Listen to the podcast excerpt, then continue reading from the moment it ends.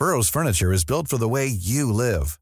From ensuring easy assembly and disassembly to honoring highly requested new colors for their award-winning seating, they always have their customers in mind. Their modular seating is made out of durable materials to last and grow with you. And with Burrow, you always get fast, free shipping. Get up to 60% off during Burrow's Memorial Day sale at burrow.com slash ACAST. That's burrow.com slash ACAST. burrow.com slash ACAST. Las noticias. ¿Qué tal? ¿Cómo le va? Buenas tardes. Estás a punto de escuchar Yo soy Javier Alatorre. las noticias con Javier Alatorre. La vamos a pasar muy bien. Comenzamos. tengo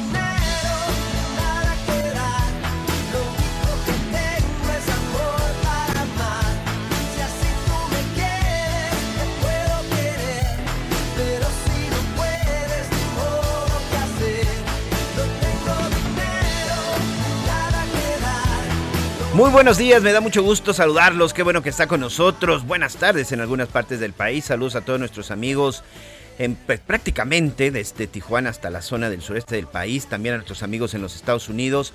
Vaya situación la que se está viviendo en el metro de Nueva York, en la zona de Brooklyn, vamos a estar platicando al respecto. Lamentablemente un tiroteo está dejando al menos 13 personas lesionadas.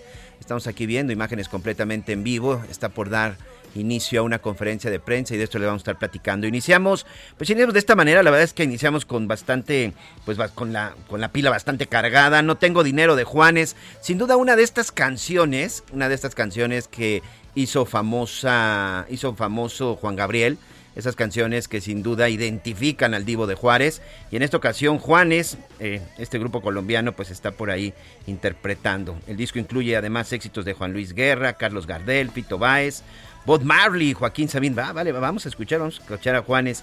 Ha ganado ya 25 premios Grammy. ¿Te gusta o no, Imina? ¿Cómo estás? Imina Velázquez, quien nos estará acompañando esta semana en la cabina con, eh, de las noticias con Javier La Torre. ¿Cómo estás, Imina? Hola Miguel, buen día. Bien, aquí escuchando el no tengo dinero que aplica muy bien en esta época en la que la inflación ha afectado pues a casi toda la población. Eh, y bueno, Juanes la verdad es que es un artista ya de muchos años con mucha popularidad y cover que hace, cover que le resulta, ¿no? Creo que es un gran intérprete.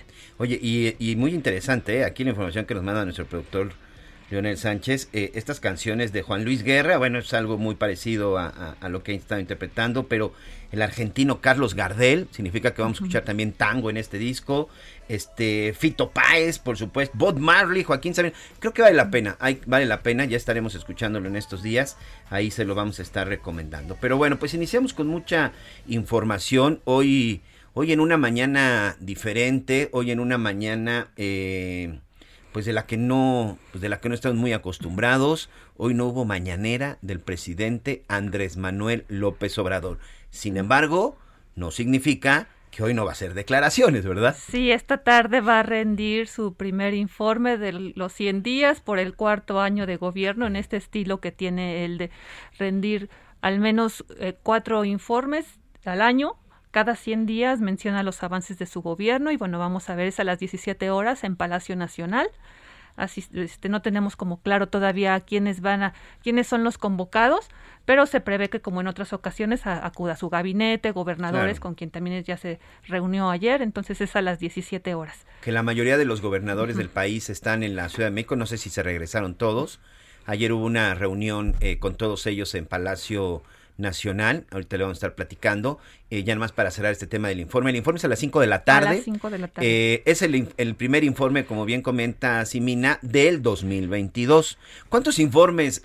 A ver, el presidente nos receta con la mañanera de lunes a viernes. Así es. Estamos hablando de 20 mañaneras por mes, que en total de 12 meses son 200, vamos a cerrarlo en 240 mañaneras. Sí, por los días feriados, ¿no? Que Bueno. ya el jueves y viernes ya anunció que no va a haber conferencia. Cosas por el estilo. Ah, cierto, cierto. Entonces son aproximadamente 240 mañaneras por año. Y de informes es los primeros 100 días de cada año de gobierno. En julio, el 1 de julio es cuando gana la elección, que también siempre da por ahí un, Un balance. un balance. El informe de septiembre, que es el informe el informe tradicional, el informe Al que estaría obligado constitucionalmente. Constitucionalmente. Y por ahí seguro, y creo que por ahí me falta uno. En diciembre generalmente. Cuando toma cuando posesión toma como posesión, presidente. Cuatro informes al año, más 240 mañaneras. Si alguien tiene duda si este gobierno ha sido abierto en cuestión de dar información, Es su estrategia de comunicación. Sí, de hecho, pues toda la información se concentra en la presidencia, ¿no? Y para eso desde un inicio dijo que al estilo que lo hacía cuando era jefe de gobierno realizaría sus conferencias mañaneras. Sí, fíjate que en mi época de reportero a mí me tocó varias veces cubrir las conferencias mañaneras de Andrés Manuel López Obrador. Sinceramente tenían otra dinámica. Era un Andrés Manuel López Obrador completamente diferente y sobre todo porque eh, teníamos acceso a todos los funcionarios. Yo básicamente acudía a estas mañaneras porque iba en busca del entonces procurador Bernardo Batis, que siempre teníamos la oportunidad de entrevistarlo. En las O- escalinatas en del las antiguo Palacio del es. Ayuntamiento. O de repente también por ahí en su momento cuando este Joel Ortega fue secretario de Seguridad y después fue Leonel Godoy. Entonces, sí tenías acceso a ese siempre ha sido una reunión con el gabinete de seguridad.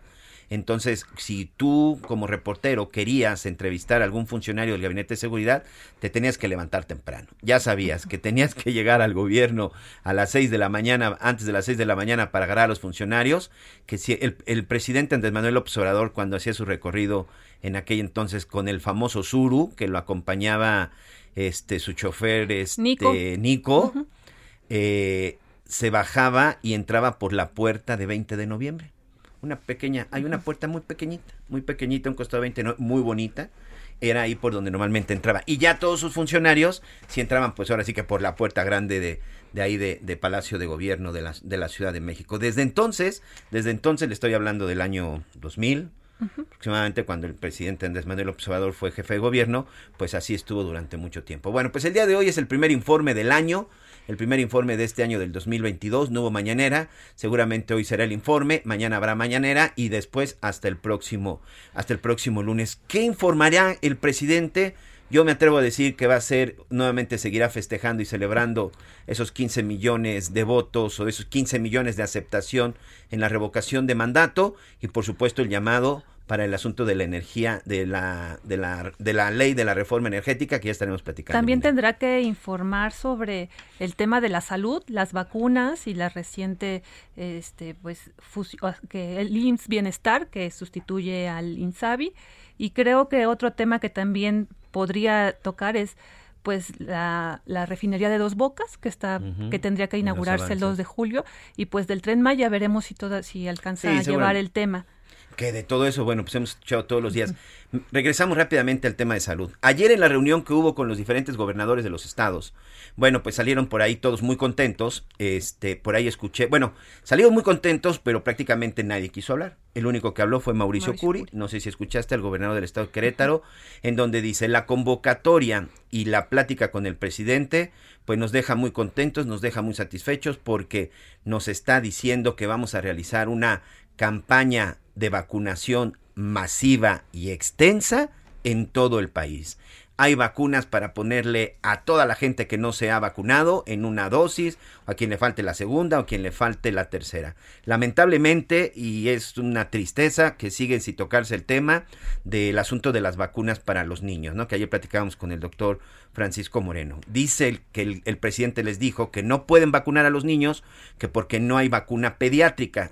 Yo no había escuchado esa versión de que tenía que ser una vacuna diferente. Pero bueno, dice que no se puede porque no hay vacuna pediátrica. Lo que mencionaba la COFEPRIS en su en su en su documento que fue difundido de fechado del 3 de, de marzo es que y lo que es lo que ya sabíamos que la vacuna Pfizer es la única que se Pfizer, puede correcto. aplicar a los a los niños. Lo que mencionaba el gobernador es que sí se puso sobre la mesa, pero lo que mencionaron es que estaban comprando las vacunas porque eh, lo que van a hacer ahora en este dos semanas que restan de abril es hacer esta vacunación masiva que ya mencionabas. Uno, porque se prevé también que una quinta ola, que aunque pasó como muy de noche ese tema ayer por parte de las declaraciones, o sea, el gobierno federal sí está reconociendo, en el, de acuerdo a las declaraciones del gobernador Curi, que sí podría haber un repunte otra vez en casos, lo cual también tendría que encender los focos rojos porque recordemos que cuando menos en la Ciudad de México, todas las los puntos donde se realizaban las pruebas pues ya fueron desarticulados, desmantelados y entonces ya solo se hacen en, en centros de salud específicos. Y la otra también que lo mencionabas hace unos momentos, Miguel, es son las vacunas y la caducidad que tienen.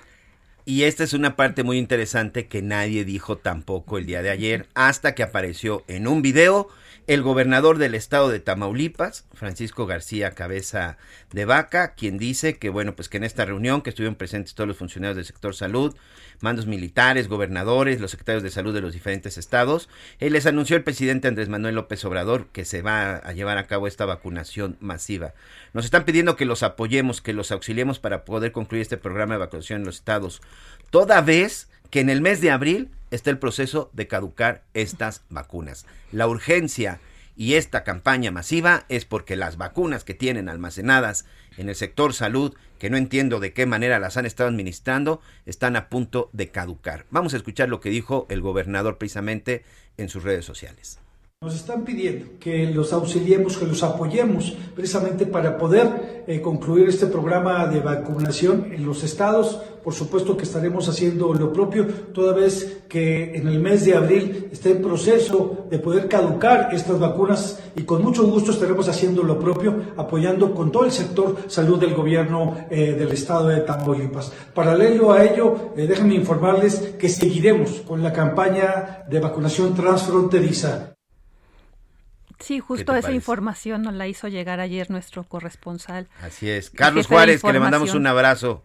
le mandamos un abrazo, Carlos Juárez, nuestro jefe de información en la zona de, de Tampico. Sí, es que aquí hay un punto importante, Miguel. Hay que habría que revisar los convenios bajo los cuales se adquirieron las vacunas. Porque recordemos que al inicio de la, de la pandemia y de, la, de esta etapa de vacunación, se daban en donación a algunos países sudamericanos las vacunas pero habría que revisar si estas vacunas que están a punto de caducar podrían o no ser donadas o solo se tienen que aplicar en México. Y bueno, pues también el llamado a las personas para que acudan a vacunarse en, en cuanto salga la, la convocatoria y ya la información más precisa. También otro punto que habría que ver es cómo los estados porque esta facultad ha sido exclusiva del gobierno federal que ha centralizado la aplicación de las vacunas, ¿no? ¿Cómo funcionan los estados en la aplicación de, de, de esta vacuna? Porque, bueno, esta, llevamos, vamos alrededor de la tercera dosis todos. Habría que ver también, pues, que esta vacuna va a tener que ser también para futuras ocasiones cómo se van a organizar ya este tipo de aplicaciones.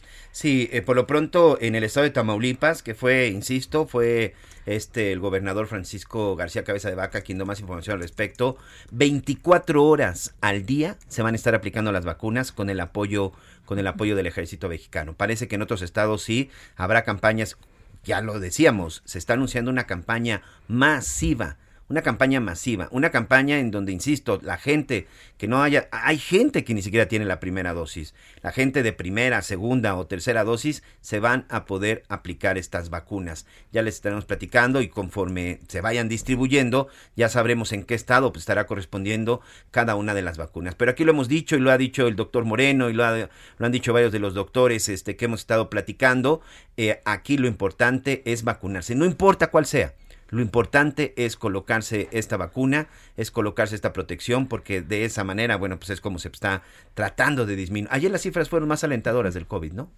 Sí, las, las cifras de ayer ya, ya no se mostró este incremento de las últimas semanas. Habría que también que revisar, Miguel, si esto obedece a que se están realizando menos pruebas o realmente si hay menos casos.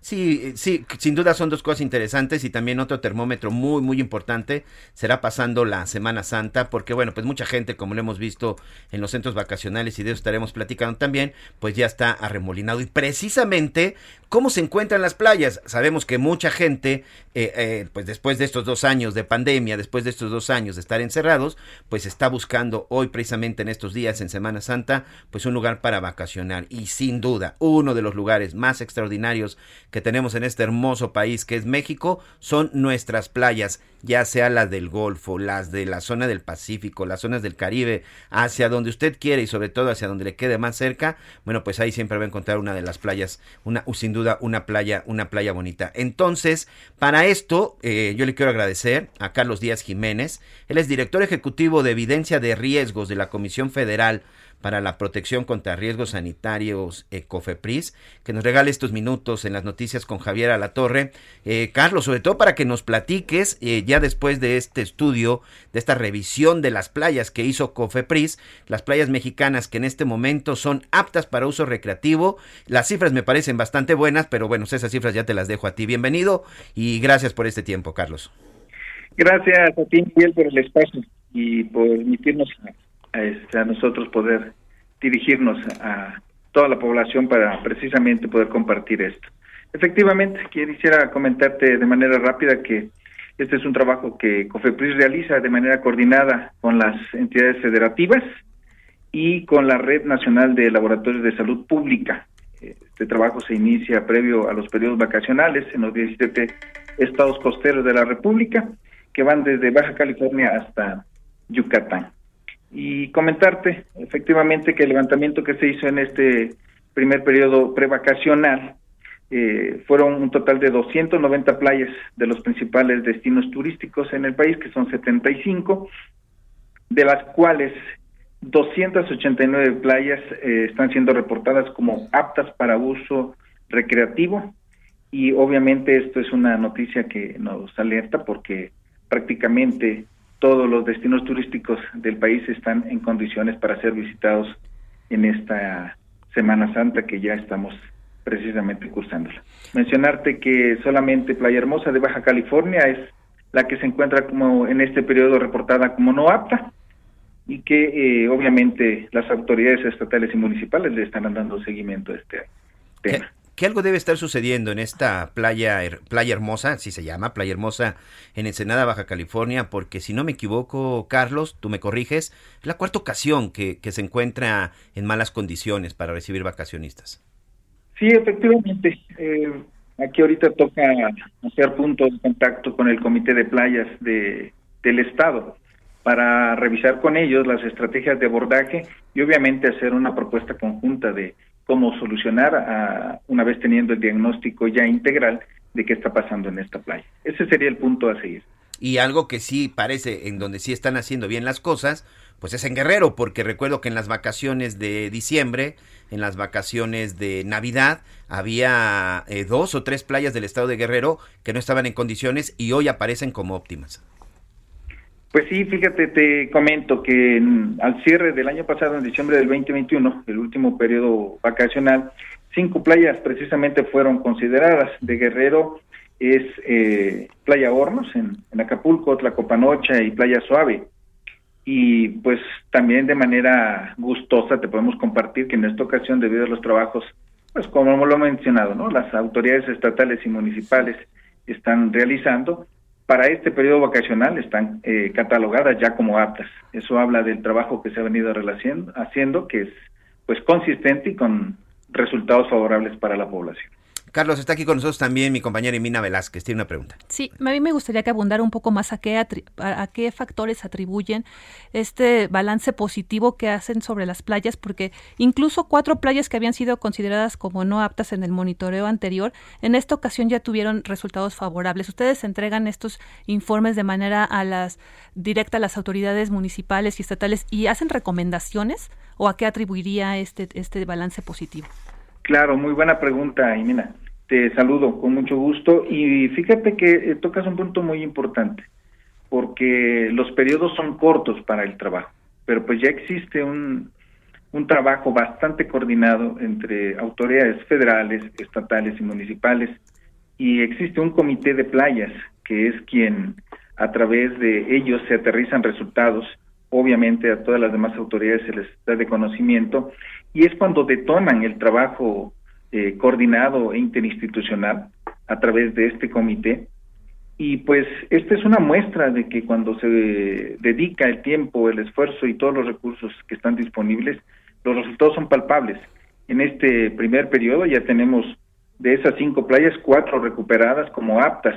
Y eso pues habla de la vigilancia que se está haciendo, pero más también del trabajo que está dando resultados favorables. Entonces, creo que eh, es de resaltar el trabajo que están haciendo los municipios, los estados para pues, que sus destinos turísticos que representan un, pues grandes oportunidades para las derramas que, que lleva consigo, pues estén aptos para estos periodos. Y pues fíjate, ya tenemos una Semana Santa que podemos disfrutar todos momento en la playa. Y creo que esa es una excelente noticia para muchos de los estados que viven del turismo. Guerrero, que ha sido un estado pues muy golpeado en muchos sentidos, que también pues en estas fechas tienen una recuperación muy importante. Sin duda es una de las partes en donde se debe trabajar. Ya para concluir y, agradecerte esta este, este tiempo para platicar con nosotros, este Carlos, ¿qué sigue después de esto? Evidentemente sigue el monitoreo, pero ¿qué sigue después de esto para garantizar que en el próximo, que se puede decir que será para las vacaciones de verano, pues no sean 289, que ahora sí sean las 290 aptas para poder vacacionar. Yo creo que la estrategia que ha dado resultados es el trabajo coordinado, conjunto y armonioso entre las instituciones, dependencias, incluso, ¿por qué no decirlo?, la misma sociedad, organizaciones civiles que se han sumado a este trabajo. El resultado es palpable y creo que la estrategia está en camino. Tenemos la siguiente meta, que es el verano, y estaremos dando seguimiento puntual de manera interinstitucional para que los trabajos que se han realizado no se detengan, sino al contrario, sumemos estrategias que nos ayuden a mantener estos resultados. Y esperamos, obviamente, que en el verano estar dando mejores noticias todavía, ya con un 100%. Así es, y esta información, por supuesto, no- nos gusta compartirla, nos gusta eh, que la gente se entere, no solamente en nuestro país, nuestros amigos en Estados Unidos que también nos escuchan a través de la señal de Heraldo Radio junto con todos sus aliados, bueno, pues saben que si vienen a cualquiera de las playas, ya lo decía yo, al Pacífico, al Golfo, a la zona del Caribe, para donde quieran. México, gracias a Dios, tenemos playas por todos lados, pues pueden disfrutar todas de estas. Carlos, muchas gracias, felicidades, un gran trabajo, vamos a estar muy pendientes. Carlos Díaz Jiménez, director ejecutivo de Evidencias de Riesgos de la COFEPRIS. Gracias y pues esperemos platicar contigo muy pronto para ver pues cómo nos fue después de la Semana Santa y que viene para el verano. Que pasen excelentes vacaciones, disfruten las playas. Gracias, sí, por supuesto, la invitación, la invitación a las playas. eh, aquí también hemos platicado con este asunto del sargazo en la zona del sureste, pero también hay muchas cosas que ustedes pueden hacer en la zona, en la zona del Caribe, incluso hacia la zona de Mérida. Oye, ahorita que estamos en el te- tema de Cofepris, eh, habíamos platicado ya con la gente de, de Cofepris. Carlos está, pues ahorita muy enfocado en lo de las playas. Mañana vamos a platicar con, con otro funcionario de Cofepris con este tema eh, y no es comercial, pues sino es para que estén muy pendientes de esto. Ya la misma empresa lo ha reconocido. Este asunto de salmonela con estos huevos Kinder, este y Mina, un asunto en donde la Cofepris pues ya alertó de estos lotes y que eh, pues se, se registran en Europa. Pero bueno finalmente en este en estos contenedores o en este grupo de, de, productos con unos números de lotes ya identificados por Cofepris hay que tener mucho cuidado. Por lo pronto bueno pues empezaron a sacar ya del mercado este este producto en algunas partes del mundo. Sí, ayer la COFEPRIS emitió su alerta sanitaria sobre posible contaminación por salmonela del Kinder Mini X. Identificó hay unos lotes que han sido retirados de manera voluntaria en diferentes países, de, en supermercados y tiendas de conveniencia. Y bueno, pues la empresa Ferrero también ya notificó a las autoridades, fue la que notificó a las autoridades sanitarias del retiro de los lotes en Bélgica, luego de que en Europa se detectaran casos de salmonelosis tras su consumo. Y bueno, pues en México también ya se han tomado las medidas pertinentes. Sí, aquí en México el día de ayer leíamos un comunicado por parte de esta empresa, con la empresa de Ferrero, que finalmente, bueno, no solamente son esos famosos chocolates envueltos en papel dorado, sino también estos famosísimos huevos eh, eh, de chocolate, son de origen italiano y bueno, pues ya decían que van a retirar algunos de los productos de la marca Kinder en lo que dura esta investigación por posible eh, salmonela. Esto se suspendió, incluso provocó la suspensión de operaciones en su planta en su planta de fabricación en la zona de Bélgica, como tú bien comentas, pero bueno, pues no se descarta hasta dónde han- podido llegar todos estos todos estos productos. Son este el Kinder Mini X de 110 miligramos, el Kinder Sorpresa Maxi de 10 gramos, pero bueno, aquí el asunto, insisto, son lotes específicos. No significa que todo el producto o todos los productos de, de Ferrero hayan sido contaminados, no. Eh, Son cuatro lotes específicos que no tiene caso mencionarle a nuestros amigos los lotes porque pues, es simple y sencillamente un sinfín de números que sí los deben de tener ya muy claros en los supermercados, en las tiendas y en todos los lugares donde se distribuye. Incluso la, la empresa dice que lamenta profundamente que se haya registrado este asunto y se disculpan con todos los consumidores. Y bueno, reitera que la seguridad alimentaria y la calidad y la atención al consumidor pues son su prioridad. Sí, por supuesto, eh, su prioridad, y aquí ya les decía, bueno, tenemos aquí estos cuatro que ya estamos platicando. Ya tendremos un poquito más de detalles, a ver si se llegó a identificar algo por el, algo al respecto, si tuvimos por ahí algún caso aquí en nuestro país. Mañana, mañana estaremos platicando también de esto con la gente de la COFEPRIS. Pero por lo pronto ya lo sabe, sabemos que muchos de nuestros amigos mañana pues prácticamente iniciarían sus vacaciones de Semana Santa, sobre todo para nuestros amigos del Valle de México, que su playa favorita sin duda está en Guerrero, en la zona de Acapulco. Váyase sin ningún problema y disfrute, eso sí, cuídese mucho porque lo queremos ver de regreso. Vamos rápidamente a una pausa y regresamos con más en las noticias con Javier Alatorre. Yo sé que a mi lado tú te sientes, pero mucho, muy feliz. Y sé que al decirte que soy pobre, Conéctate con Javier a través de Twitter, arroba javier-alatorre. Sigue con nosotros. Volvemos con más noticias. Antes que los demás. Heraldo Radio. Todavía hay más información. Continuamos. En Soriana encuentras la mayor calidad. Filete de mojarra de granja congelado a 105 pesos el kilo o pollo entero fresco a 37.90 el kilo y carne molida de res 80-20 a 86.90 el kilo. Soriana, la de todos los mexicanos. Solo 12 y 13 de abril. Aplican restricciones. Válido en Hiper y Super. Las noticias en resumen. La Fiscalía General del Estado de México inició una carpeta de investigación a partir de los videos difundidos en redes sociales donde se observa a dos motociclistas siendo víctimas de robo en el paraje La Marquesa. Fue vinculado a proceso el presunto feminicida de la niña Victoria Guadalupe en Querétaro y permanecerá en prisión preventiva. La pequeña de 6 años desapareció el pasado 6 de abril y fue hallada muerta dos días después. El delito de feminicidio tiene una sentencia máxima de 20 años, mínima de 20 años y máxima de 50 años. La quema de Judas y la cabalgata charra que se realizan cada sábado de gloria en el municipio de Jerez, en Zacatecas, serán suspendidas este año debido a la inseguridad que se vive en el estado. Esta es la primera vez que se cancela esta celebración debido a la violencia. Hoteles y establecimientos en Querétaro anunciaron una campaña para incentivar el turismo y la economía del sector en Semana Santa. La campaña Reembolso de Casetas inició el 6 de abril y estará vigente hasta el 28 de julio. Consiste en canjear un monto de hasta 300 pesos por concepto de casetas en alimentos y bebidas.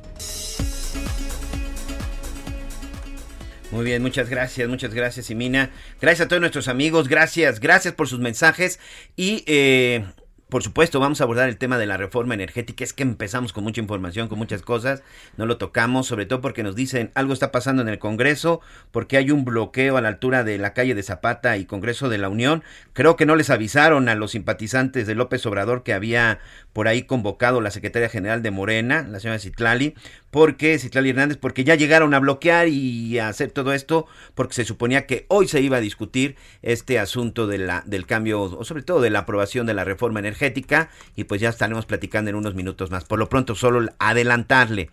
No se va a llevar a cabo la discusión hoy, sino hasta el próximo domingo. Pero de esto vamos a estar platicando. Vamos rápidamente hasta el estado de Jalisco. Hace unos días, con toda esta cascada de información, de repente hay algunos temas que son muy muy importantes y que no y que no se retoman. Entonces, el día de hoy, por eso invitamos a la diputada del estado de Jalisco, Susana Susana de la, de la Rosa, diputada de ella es la presidenta del partido local Futuro Jalisco, porque el pasado 6 de abril en el Congreso del estado finalmente Finalmente ya se aprobaron reformas a la ley y sobre todo al Código Civil para permitir el matrimonio igualitario, además de reconocer la identidad de personas transgénero a partir de los 18 años y algo muy importante, este diputada, que queremos ahí que nos explique más a fondo, sancionar las llamadas terapias de conversión. Primero que nada, gracias y bienvenida al espacio de las noticias con Javier Latorre. Hola Miguel, muchísimas gracias por la invitación. Este, contenta de estar por acá. Un saludo a todas las personas que, que nos escuchan. Este, pues sí, de inicio me gustaría a mí eh, presentarme. Mi nombre es Susana de la Rosa Hernández, soy psicóloga, pedagoga, maestra en ciencias sociomédicas por la Universidad de Guadalajara, acá en Jalisco. Soy, soy diputada eh, local y pues platicarles a ustedes. Yo formo parte de un partido político local que se llama eh, Futuro este esfuerzo político que tenemos acá por Jalisco eh, inició desde las candidaturas independientes desde el 2013-2014 con eh, pues una figura política muy importante también para nuestro país que es Pedro Kumamoto. Claro. Él fue el primer diputado independiente. Muchas veces estuvimos aquí en este espacio, diputada. Saludos Ah, a Pedro, genial, por supuesto. genial. Pues él mero, Un ¿no? joven Como político, diputado. por cierto. Así es. Estuvimos trabajando desde su diputación, también en la búsqueda de que después él se lanzó como Senado Independiente en 2018. En ese momento a mí me tocó también ser candidata a diputada local del distrito número 8. Lamentablemente no logramos llegar a ningún escaño, eh, sin embargo obtuvimos más de un millón de votos acá en Jalisco y eso nos impulsó a llevar eh, a cabo un esfuerzo de hacernos como un partido político local, ¿no? El Sí, este sí, esfuerzo sí. político en el que estamos actualmente y parte de las agendas, ya pasando en esto que tú bien comentas, Miguel, que nos interesan, pues una es todos los derechos para todas las personas. Y es por eso que decidimos impulsar acá en Jalisco matrimonio igualitario, donde ya logramos que eh, pues mínimo se armonice lo que la Suprema Corte de la Justicia y la Nación ya mencionó, que eh, se hace una modificación a los artículos 258, 260 y 267 bis, en el que ya en lugar de que diga matrimonio entre hombre y mujer, pues ya dice que es entre dos personas mayores de edad, eso es algo que logramos la semana pasada, Sí. eh, el tema de identidad de género a mayores de edad, que ahí hay que echarle un ojo porque eh, acá en el, en el estado, el gobierno estatal ya tiene un decreto donde reconoce las infancias trans, ¿no? Entonces estamos en espera de ver si van a vetar pues esa iniciativa de ley para más bien implementar lo de las iniciativas, eh, que diga lo de las infancias trans, que eso también la Suprema Corte de Justicia ya lo dijo, y en el tema de terapias de conversión logramos llegar al tema de una sanción económica. Nos haría, Vamos. eh, ahí creo que quedó algo corto. Nos Ok, falta- vamos, vamos por partes para, para entender un poquito, diputada. Vamos a detenernos sí. primero con el asunto del matrimonio igualitario. En el 2013, si no me equivoco, en el estado de Jalisco, a través de un amparo, se llevó a cabo el primer matrimonio igualitario. Y en el 2016, cuando sale este, ah, eh, pues este decreto, esta determinación de la Suprema Corte, bueno, tuvieron que pasar seis años y, y a través de esta propuesta de ustedes, específicamente tuya, para que esto se metiera al Código Civil. ¿Por qué tardaron tanto? Así es. Pues mira, yo lo mencionaba en una entrevista que tuvimos con el país, que fue esta reforma muy al estilo Jalisco. ¿En qué sentido? Eh, lamentablemente vivimos en un estado que sí, popularmente a nivel nacional se dice que es conservador, es, correcto que eso ocurre, pero a la par se dice que somos la capital gay, ¿no? O de la diversidad sexual, que también se vive por acá. Eh, lamentablemente, pues sí, mucha doble moral, una cultura en la que no se reconoce realmente quién eres, ¿no? Que es complicado también salir a expresarlo porque suele ser un contexto violento. De hecho, sí nos tocó vivir la semana pasada que grupos que se oponen a estas agendas, eh, pues fueron a, violentar a dos diputadas. En mi caso, yo tenía una bandera eh, pues de la diversidad colgada en mi oficina, se brincaron eh, las vallas, eh, agarraron mi, mi bandera y se pusieron a rezarme que digo yo respeto cualquier creencia religiosa, ¿no? Pero creo que sí fue una una falta de respeto en el sentido de que pues ahí hacemos trabajo legislativo y, y del Estado. A ¿no? ver, perdóname, pero Ajá. si entraron hasta tu oficina, ¿era gente que trabajaba ahí mismo o quienes permitió la entrada? Porque tampoco no es casualidad que pudieran llegar hasta tu oficina. No, más bien en este caso se brincaron unas bardas porque sí se acercó el, el Congreso, porque no es la primera vez que se discute, siempre ha sido muy, muy violento. Y es verdad que, bueno, dentro del, del Congreso también eh, trabajan personas que no estén de acuerdo con las agen- agendas, pero se logró llegar en cierta medida un consenso, ¿no? Porque sí, sí se, pues sí, la verdad es que sí se rebanaron algo las, las iniciativas. Nosotras habíamos presentado una iniciativa que contemplara también derechos eh, a las pensiones, incluso pues una puertita ahí abierta para hablar de la, de la adopción también este homoparen- homoparental, este, etcétera, y nos dejaron pues rebanado, rebanado, mínimo logramos eh, la- los artículos pues de la Suprema Corte después que como bien mencionabas de más de seis años, ¿no? Lamentablemente. Y Mina Velázquez está aquí conmigo, también te quiere hacer una pregunta. Hola, buena tarde. Yo, mi, mi pregunta va en el sentido de lo que mencionabas hace un momento. Eh, la sociedad de Jalisco es considerada muy conservadora, cargan con este estigma, y mi pregunta va en dos sentidos. Uno, ¿cómo hicieron para negociar y que finalmente llegaran a la aprobación de estos tres grandes logros? Y la otra, ¿qué es lo que sigue? ¿Cómo van a aterrizar toda esta agenda legislativa que lograron ya consolidar en cambios al Código Civil con toda la sociedad jalisciense para que pues esta, esta transición a que se aplican las leyes, a que se reglamenta, para que la gente tenga conciencia de que estos ya son derechos consagrados a nivel, pues no solo estatal, porque ya también hay una sentencia de la Suprema Corte de Justicia. Sí, pues lo primero, sí estuvo complejo el cabildeo sin duda. Yo soy nada más una diputada eh, por parte de- del Partido Futuro. Este, sí fue obviamente buscar dialogar con todas las fuerzas políticas. Sí se veía que era algo que ya no podía esperar más, ¿no? Este, acá tenemos eh, gobernando actualmente a Movimiento Ciudadano, son quienes tienen la mayoría en el Congreso y Morena viene como en segunda posición. Este MC tiene 16 diputaciones, Morena 8 de 38 diputaciones que somos en el Congreso. Entonces, sí fue complejo ir dialogando, ¿no? Comentarles a ustedes que Morena y el PAN, pues lamentablemente le entraron a rebanar las iniciativas y bueno, logramos sacar, aunque sea estos consensos. Y en el caso del Movimiento Ciudadano, eh, lamentablemente, eh, tanto Morena como Movimiento Ciudadano, lo que proyectan a nivel nacional de que de manera abierta hablan de las agendas, que están de acuerdo en, en los derechos, en el progresismo, en los derechos humanos principalmente, este, pues lamentablemente acá no lo expresan de igual manera, ¿no? Entonces sí, lo que se buscó impulsar fue que pudiera ser el voto por cédula o el voto secreto, planteando un tema de inseguridad, obviamente, pero sí también, este, o sea, si no era secreto, no iban a salir los votos suficientes, ¿no? Porque sí logramos que matrimonio igualitario tuviera 26 votos a favor, este, identidad de género 25 a favor y terapias de conversión 32 a favor, ¿no? Y ahí otra vez de nuevo, pues la cultura jalisciense eh, de no querer expresarse como es, lo que realmente piensa, por miedo a represalia, a, re- a, pues sí, a represalias, a violencia y además también, pues obviamente están analizando ahí el, el costo electoral, ¿no? Sí, digo, qué bueno, qué bueno por ustedes, qué bueno por los, por muchos jaliscienses, qué vergüenza de los diputados que tengan que, que, dar, que tengan que taparse la cara para realmente de- decir o- o- o dar un voto de lo que ellos verdaderamente piensan. Oye, te robo rápidamente este un minuto, Susana. Las terapias de conversión. Finalmente, esto es algo simple. Yo a mí me cuesta mucho trabajo pensar que en pleno 2022 existe este tipo de este tipo de cosas. Eh, ¿qué, va a suceder con esto? Los lugares y los centros donde supuestamente se realizaban serán cerrados. Eh, ¿Cómo se va a castigar entonces? O definitivamente, eh, o si van a poder seguir operando. ¿Cómo queda esto de las terapias de conversión por último? Ahí es donde les comentaba de inicio que lamentablemente nos quedamos cortos a la perspectiva de futuro y mía también, porque hemos presentado una iniciativa mucho más completa que hablaba ya de sanciones también penales y de retirar eh, definitivamente las, las cédulas profesionales de aquellas personas que se dedicaban a esto. Eh, sin embargo, pues bueno, revivieron una iniciativa que ya se había dictaminado en la legislatura pasada y sobre ella hicieron una modificación parlamentaria en la que pues actualmente nada más hay una sanción económica. Entonces, aquellas personas eh, que se detecte que se están dedicando a hacer este tipo de malas prácticas, porque son violaciones a derechos humanos y decirlo con todas las palabras, lamentablemente son menores de edad que obligan a ir a estas supuestas terapias de conversión para quitarles, ¿no? entre comillados, su orientación sexual y viven violencia psicológica, eh, también eh, física y lamentablemente sexual, ¿no? Entonces, eh, pues bueno, por ahora se logró la sanción económica, lo que se va a buscar es estar detectando, o sea, si nos abre una ventanita a que ya como entra en el código penal, ya al fin vamos a poder tener eh, bases de datos o cierta transparencia de detectar en dónde está ocurriendo esto para poder llegar eh, con mayor fuerza a atender esta lamentable situación, ¿no? Porque siempre ha quedado en la clandestinidad y en el desconocimiento acá en Jalisco. Entonces, pues bueno, quedamos así, vamos a seguir avanzando sobre ello. Son, son cosas pendientes que sí no vamos a quitar el dedo del renglón eh, desde futuro.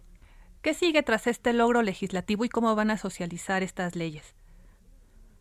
Pues lo que sigue, pues miren, en el tema del matrimonio igualitario, eh, digo, la sociedad en cierta medida le pesó que ya esté dentro del Código Civil. Cierto. Sin embargo, pues sí ya habían pasado muchos matrimonios, ¿no? Este, lamentablemente sí bajo amparos y nada más dependiendo de la voluntad de qué gobiernos municipales sí les llevaban a cabo su matrimonio. Actualmente ya no hay excusas, ¿no? Porque lo que decían era que no podían llevar a cabo su derecho porque no ven en el Código Civil. Entonces, ahora es seguir avanzando con esta agenda ya la comunidad LGBTQ más eh, va a sentir mayor libertad y protección este, jurídica para seguir adelante con su derecho. En el tema de terapias, sí vamos a seguir pues analizando qué oportunidad eh, nueva legislativa pudiera haber para mejorar esta iniciativa, digo, y no solamente en esta legislatura, imagínense si yo siendo una lo que se logró, vamos a llegar más, eso espero, en los siguientes años para mejorar todo esto Sí. y de identidad de género, pues eh, meter el tema de infancias trans, ¿no? Que no solamente nos quedemos con, con la mayoría de edad.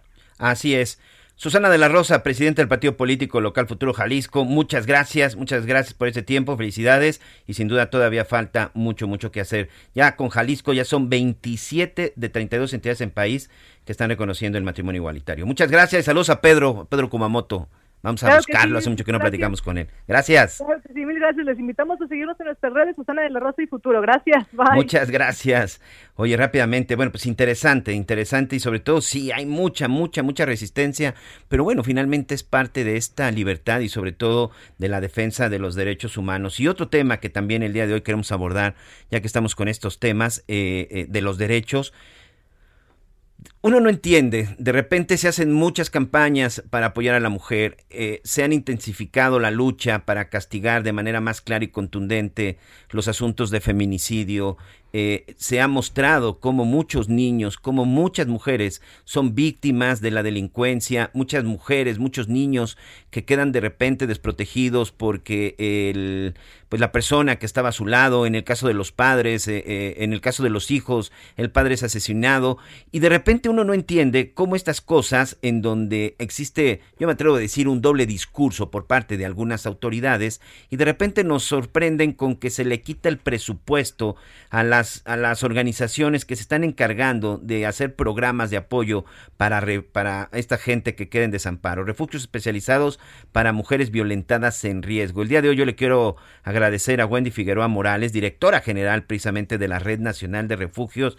Eh, Wendy, tú ayúdame a tratar de entender, insisto, este doble discurso. Por un lado, eh, vamos a terminar con los agresores, vamos a castigarlos, vamos a sancionarlos, pero de repente nos quedamos solamente con el infractor o con el delincuente y nos olvidamos de la víctima. Eso es lo que realmente está sucediendo. Gracias por este tiempo y bienvenida a las noticias con Javier Alatorre. Hola, ¿qué tal Miguel? Un placer estar con ustedes. Y bueno, justo me parece que es importante enfatizar que estamos muy alejados y alejadas de que los discursos se vean materializados en los hechos. Y lo que está sucediendo ahora es, me parece que algo que se presentó en el 2019. Recordemos que en el 2019, con la circular número uno del presidente, pues se quiere, se intenta quitar el presupuesto a los refugios, cancelando en ese momento la convocatoria pública que estaba en manos de salud. Hicimos toda una movilización donde la ciudadanía, legisladoras, legisladores y ustedes como medios, pues nos pronunciamos porque era inadmisible. Al día de hoy, pues bueno, lo que tenemos es que uno de los proyectos que además también se presentaron en el 2019, de que la CEGOP iba a estar al frente de operar los recursos de refugios, pues hoy se ve materializado, ¿no? Y es algo que se realiza, pero me parece que sin cuidar los cómo y sin priorizar los derechos humanos de las mujeres. Con esta intención del gobierno de centralizar las acciones en una sola secretaría, se pues busca llevarse el tema de refugios, el programa de refugios a la CONAVIL.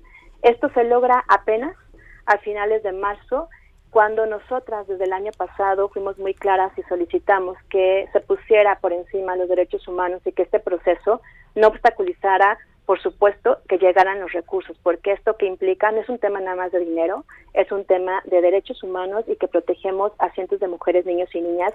Y esto pues no se vio, esto estamos teniendo la consecuencia donde se hace el cambio, pero que al día de hoy no hay fecha de cuándo va a llegar el presupuesto, ni siquiera hay convenios firmados. Y lo que nos Sí. piden es que pasemos de 10 meses a solo 9 meses de financiamiento y eso pues tiene un impacto gravísimo. Sí, ponerle tiempo para proteger a una mujer me parece algo muy descabellado, algo muy inhumano, para que nuestros amigos que nos están escuchando, este, Wendy, entiendan sobre todo el trabajo que ustedes hacen. Va- vamos a explicarles un poquito qué es lo que ustedes hacen y sobre todo a quién reciben.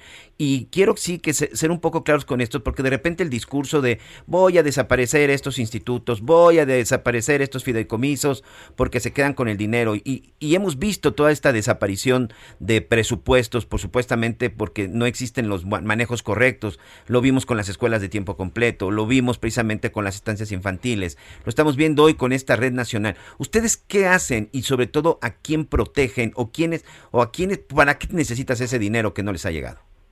Claro que sí, los refugios primeramente son mecanismos que previenen feminicidios. Son espacios de protección para aquellas mujeres y sus hijos e hijas que tienen que huir literalmente de sus casas porque si, su vida corre peligro. Ayer simplemente hicimos un rescate de una familia que tenía que salir porque su vida estaba en riesgo.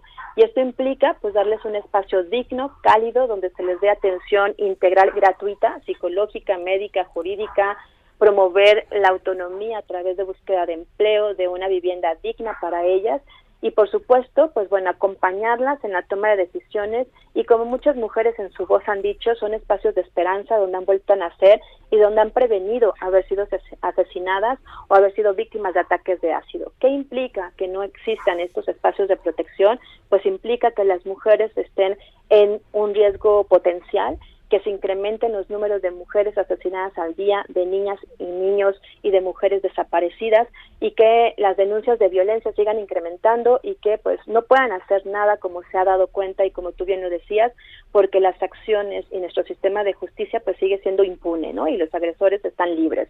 Eso es lo que hacemos en la Red Nacional de Refugios, hacemos un acompañamiento constante, eh, damos alimentos, damos hospedaje, damos enseres de higiene personal, eh, ropa, es decir, es, tenemos una casa donde hay una restitución de derechos y donde hay una atención cálida y las violencias no tienen tiempo y no tienen horario y por eso es que están las 24 horas del día.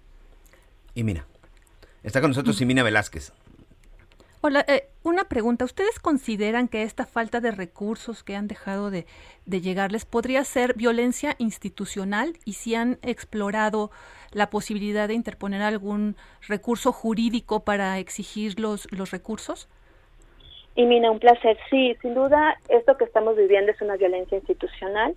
Eh, nosotras buscamos el diálogo, como lo hemos hecho desde el 2019. Creemos en articular acciones con el gobierno. Lo hacemos. De hecho, la Red Nacional tiene dentro de sus integrantes refugios de gobierno. Creemos en que esto tiene que ser un trabajo corresponsable, colaborativo y bueno, ahorita nos encontramos insistiendo en el diálogo con la CONAVIM, con la Secretaría de Hacienda, por supuesto, para que eh, las propuestas que les hemos planteado para subsanar este retraso se vean materializadas y no impacten las vidas de las mujeres, niños y niñas, y también hay que decirlo, de las mujeres profesionistas que han trabajado ininterrumpidamente y a las cuales no se les quiere pagar el mes de, de marzo, ¿no? Lo cual es justo, como bien lo dices, y mina una violencia institucional. Entonces, pues el primer recurso es la exigencia, es el diálogo, es presentarles propuestas que sí se pueden hacer, ¿no? Y que la Auditoría Superior de la Federación también pues reconozca que es una forma de subsanar esta pues este retroceso, hay que decirlo, no les gusta Claro. que lo digamos, pero es real, es un retroceso a los derechos humanos. Y después veremos qué otras acciones y recursos haremos, pero buscamos el diálogo y el compromiso real y efectivo de lo que se ha dicho en este gobierno. ¿Cómo han estado operando los 75 centros de la Red Nacional de Refugios que llevan al menos tres meses operando sin recursos? Hemos operado con donaciones, con el compromiso del equipo, con una promesa también hacia los proveedores de pagarles retroactivamente el mes de marzo, eh, lo que implica deudas, lo que implica acuerdos que si no se logra este compromiso de la CONAVIN y aceptar los 10 meses que se había comprometido, pues estaríamos sin poderlos cumplir y efectivamente con procesos incluso pues legales contra nosotras, ¿no? Eh, nosotras Claro. seguimos operando, no vamos a detener la operación, pero es importante decir que, bueno, coadyuvamos con el Estado mexicano y que pues los derechos no se negocian y el recurso, el presupuesto es un derecho para las mujeres y sus hijos e hijas y solamente estamos pidiendo eso. El recurso se tiene que ejercer, como lo dijo Conavin, efectivamente creemos en eso porque está en el presupuesto etiquetado. El tema es que tiene que cubrir todos los meses comprometidos y no vulnerar ningún derecho de ninguna de las partes. Ya para concluir y agradecerte, Wendy, ¿cuánto tiempo pueden aguantar así? ¿Cuánto tiempo más podrían aguantar? Y sobre todo, ¿qué está en riesgo si ese recurso se sigue tardando más? Está en riesgo que los refugios ya no puedan seguir operando en su totalidad, que tengamos que disminuir atenciones, servicios, que no podamos cubrir las atenciones médicas porque el sistema de salud tampoco funciona en México, hay que decirlo, y hay atenciones que no la cubren, porque lo consideran que es una cuestión estética, está en riesgo que no podamos seguir pagando una renta, por lo tanto algunos refugios tendrían que detener, incluso cerrar sus puertas, lo cual es gravísimo.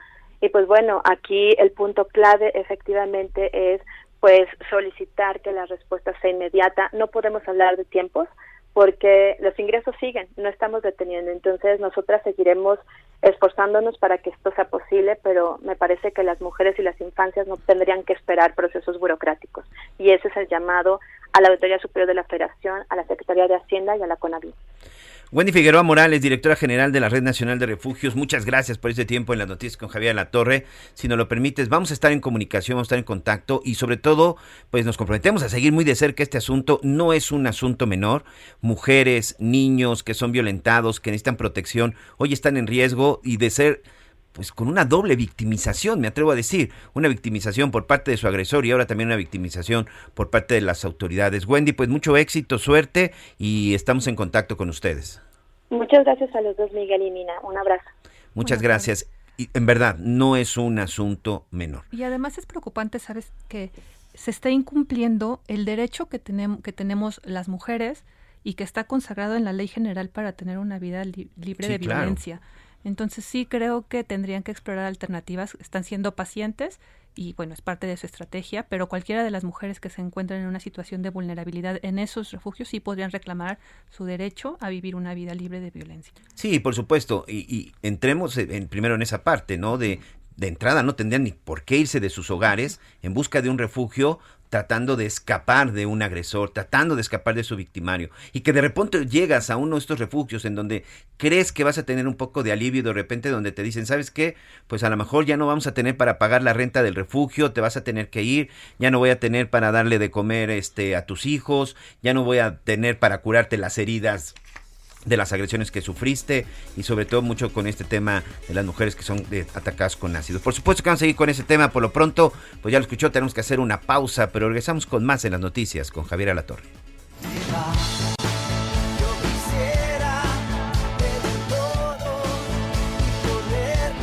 Conéctate con Miguel Aquino a través de Twitter, arroba Miguel Aquino. Toda la información antes que los demás. Ya volvemos. Heraldo Radio 98.5 FM, una estación de Heraldo Media Group, transmitiendo desde Avenida Insurgente Sur 1271, Torre Carrachi, con 100.000 watts de potencia radiada. Todavía hay más información. Continuamos. Las noticias en resumen. Un grupo de más de 200 elementos entre efectivos de Fuerza Civil y de la Fiscalía Especializada en Personas Desaparecidas de Nuevo León realizan la búsqueda de Devani Susana Escobar, de 18 años, quien desapareció el pasado sábado a orillas de la carretera a Nuevo Laredo en el municipio de Escobedo. Vecinos de la alcaldía Gustavo Amadero de la Ciudad de México hallaron restos humanos que resultaron ser de un adolescente de 14 años reportado como desaparecido desde el pasado 5 de abril en la alcaldía Cuauhtémoc. Peritos de la Fiscalía General de Justicia ya iniciaron las investigaciones correspondientes. La Comisión Federal para la Protección contra Riesgos Sanitarios alertó este lunes de la posible contaminación por salmonela de cuatro lotes del producto Kinder Mini Eggs, los cuales están en proceso de retiro del mercado mundial. Hoy el dólar se compra en 19 pesos con 76 centavos y se vende en 20 pesos con 20 centavos. Muy bien, muchas gracias. Gracias por continuar con nosotros en esta segunda hora de mucha información. En este, pues en este martes, martes de Semana Santa, martes en donde de pronto ya todo el mundo anda de vacaciones, pero la información, la información no se detiene y aquí en las noticias con Javier La Torre, en Heraldo Radio, pues le tenemos todo lo que está sucediendo en México y en el mundo. Sin duda en los últimos días eh, hay dos temas que han tenido la atención, la atención de, muchos, de políticos, de especialistas, de empresarios, por supuesto de los medios de comunicación. Primero, el fin de semana, la revocación de mandato y posteriormente la discusión en la Cámara de Diputados sobre el tema de la reforma energética. Después de, pues de este eh, hecho democrático que sucedió el domingo, bueno, pues ya todos los ojos apuntaban hacia San Lázaro hacia el Congreso de la Unión. Ayer todavía pues se tenían los resultados de la revocación y ya después pues todo era la concentración hacia qué iba a suceder el día de hoy en punto de las 10 de la mañana, cuando, bueno, pues se iba a iniciar la sesión en la Cámara de Diputados para discutir ya en el Pleno estas reformas a la ley de eh, a la ley energética. Pero resulta que el día de ayer, ya por la tarde noche y mina, bueno, pues nos enteramos que esa discusión no se llevaría a cabo este martes, sino hasta el próximo domingo. Yo le quiero agradecer al diputado federal por Morena, a Hamlet Almaguer, este tiempo en las noticias con Javier Latorre. Diputado, primero que nada, bueno, muchas gracias, bienvenido. Y lo primero, ¿a qué se debió este cambio y por qué su partido solicitó de última hora este cambio de martes a domingo? Gracias y bienvenido. Buenas tardes, Miguel. Buenas tardes, Imina. Pues decirte que afortunadamente las sesiones, tanto del Pleno de la Cámara como de las comisiones, son públicas. Entonces, si, el, si la audiencia que, que nos eh, da el favor de su atención en este momento googlea o buscan en, en YouTube eh, sesión eh, Comisión Puntos Constitucionales, le va a salir la sesión de ayer. Y ahí van a poder ver que uno de los reclamos permanentes de las oposiciones, de los legisladores de las oposiciones, era la falta de tiempo para poder analizar las propuestas. Burrow is a furniture company known for timeless design and thoughtful construction and free shipping, and that extends to their outdoor collection. Their outdoor furniture is built to withstand the elements, featuring rust-proof stainless steel hardware, weather-ready teak, and quick-dry foam cushions. For Memorial Day, get 15% off your Burrow purchase at burrow.com slash ACAST and up to 25% off outdoor. That's up to 25% off outdoor furniture at burrow.com slash ACAST. que realizamos ayer mediante una reserva que presentó nuestro coordinador parlamentario para incluir nueve de los doce puntos que la oposición había planteado eh, en la semana anterior. Te comento que este es un dictamen que tiene 262 páginas de extensión, es un documento técnico y me parece adecuado que los 500 legisladores tengamos oportunidad de estudiar a detalle este documento. Yo creo que en estos cuatro días todos van a tener la oportunidad de leerlo y llegar con plena libertad a votar el domingo en el Pleno de la Cámara. Es decir, a ver si entendí, diputado, básicamente ustedes toman esta decisión eh, casi casi a petición de la oposición por estos nueve de los doce puntos que están pidiendo que se adicionen a la ley. Sí, la secuencia es, entra la iniciativa presidencial, realizamos foros en los 300 distritos del país, en Sí, Parlamento es- Abierto. además, exacto, el Parlamento es todo, todo el país, eh, todo el mundo se podía haber enterado de todo, ¿no? Sí, celebramos además 28 foros de Parlamento Abierto en el recinto de la Cámara de Diputados en diversos formatos. Después se entregaron las conclusiones del Parlamento Abierto. Respecto de eso, la oposición presentó, las oposiciones, perdón, presentaron diversas iniciativas, eh, algunas de las cuales pues, están relacionadas con estos nueve puntos que se agregan. Yo quisiera que se pusiera también la atención en la, la iniciativa del diputado Marco Antonio Méndez del Estado de Hidalgo, del PRI, que presentó una iniciativa similar a la del presidente de la República y que recoge algunos de estos puntos. Eh, después ellos hacen el planteamiento a la coalición y dicen estos son nuestros 12 puntos que queremos que se integren después de estas iniciativas. Nosotros, por técnica legislativa, vamos al debate en las comisiones y aceptamos esas observaciones y la forma jurídica de poder introducir esas observaciones al dictamen es mediante una reserva y una adición, que es lo que se realizó en la jornada de ayer. Y Los legisladores de oposición nos dicen en ese momento, nos están entregando hasta este momento la reserva, no podemos estudiarla tan rápido, te comento que es un documento de 262 Sí, sí, sí, sí. páginas, y entonces nos parece que estos cuatro o cinco días van a ser útiles para que puedan revisarlo a profundidad. de lo que usted ha tenido oportunidad de, de revisar, eh, ¿hay muchas variantes? ¿Hay algo que verdaderamente se vaya a llevar a discusión? ¿O hay algo incluso que vaya a permitir que vaya a pasar la reforma sin problema? Pues mira, yo te diría que hay dos aspectos relevantes que han ocurrido en los últimos días. El primero, nosotros en el Parlamento no podemos actuar como si la Suprema Corte de Justicia de la Nación no hubiera resuelto ya la acción de inconstitucionalidad sobre la ley de la industria eléctrica, que es predecesora de esta reforma constitucional y que ya incorporaba algunos de esos aspectos. Aquí ha habido una confusión eh, generada también por las oposiciones en las que señalan que solamente fue validada por el voto de cuatro de los once Es correcto. ministros. Eso es falso. Cuatro de once ministros. Eso fue respecto de dos artículos, pero en la mayoría de los artículos hubo mayoría abrumadora calificada de los ministros por la constitucionalidad. Y te pongo el ejemplo de dos aspectos fundamentales. El primero es el cambio de la visión de la generación y suministro de energía eléctrica, que pasa de ser un negocio a ser una utilidad pública. Esto está en la propia ley de la industria eléctrica y fue validada por nueve votos a favor. Y el segundo, y esto es muy relevante, es la facultad que se le da a la autoridad para determinar el orden del despacho. El despacho es la secuencia que se autoriza para que la energía que se genera se pueda subir a la red nacional de transmisión. El problema que hemos tenido hasta ahora es que en ese despacho se privilegiaba a los privados sobre la Comisión Federal de Electricidad, es decir, primero subían a la red la energía generada por los privados y esto hacía, por ejemplo, que tuviéramos más de 60 instalaciones estratégicas, entre ellas muchas hidroeléctricas, paradas y que esa energía pues no se pudiera subir a la, a la red. Estos dos aspectos fueron validados por nueve votos y por ocho votos y nadie ha mencionado ese, ese aspecto. Estos dos puntos son muy relevantes porque son los que no podríamos incorporar al dictamen y por eso quedan a salvo. ¿sí? Los otros nueve caminan muy bien, se introdujeron en los términos en que la oposición lo manifestó. Tiene que haber, evidentemente, legislación secundaria, porque esta es una reforma constitucional y la Constitución establece normas, principios, reglas, pero no puede desglosar en toda su extensión la aplicación del derecho. Eso no funciona así, tiene que haber una legislación secundaria. Yo quisiera saber ahora cuál es la excusa de la oposición, porque si estamos aceptando sus observaciones, pues ¿por qué plantean que van a votar en contra de la iniciativa? Yo espero que reflexionen en estos días. Miguel. Cinco, cuatro o cinco días que tienen para revisar y como usted dice, para revisar incluso sus propias propuestas. Este, está conmigo también Imina, diputado.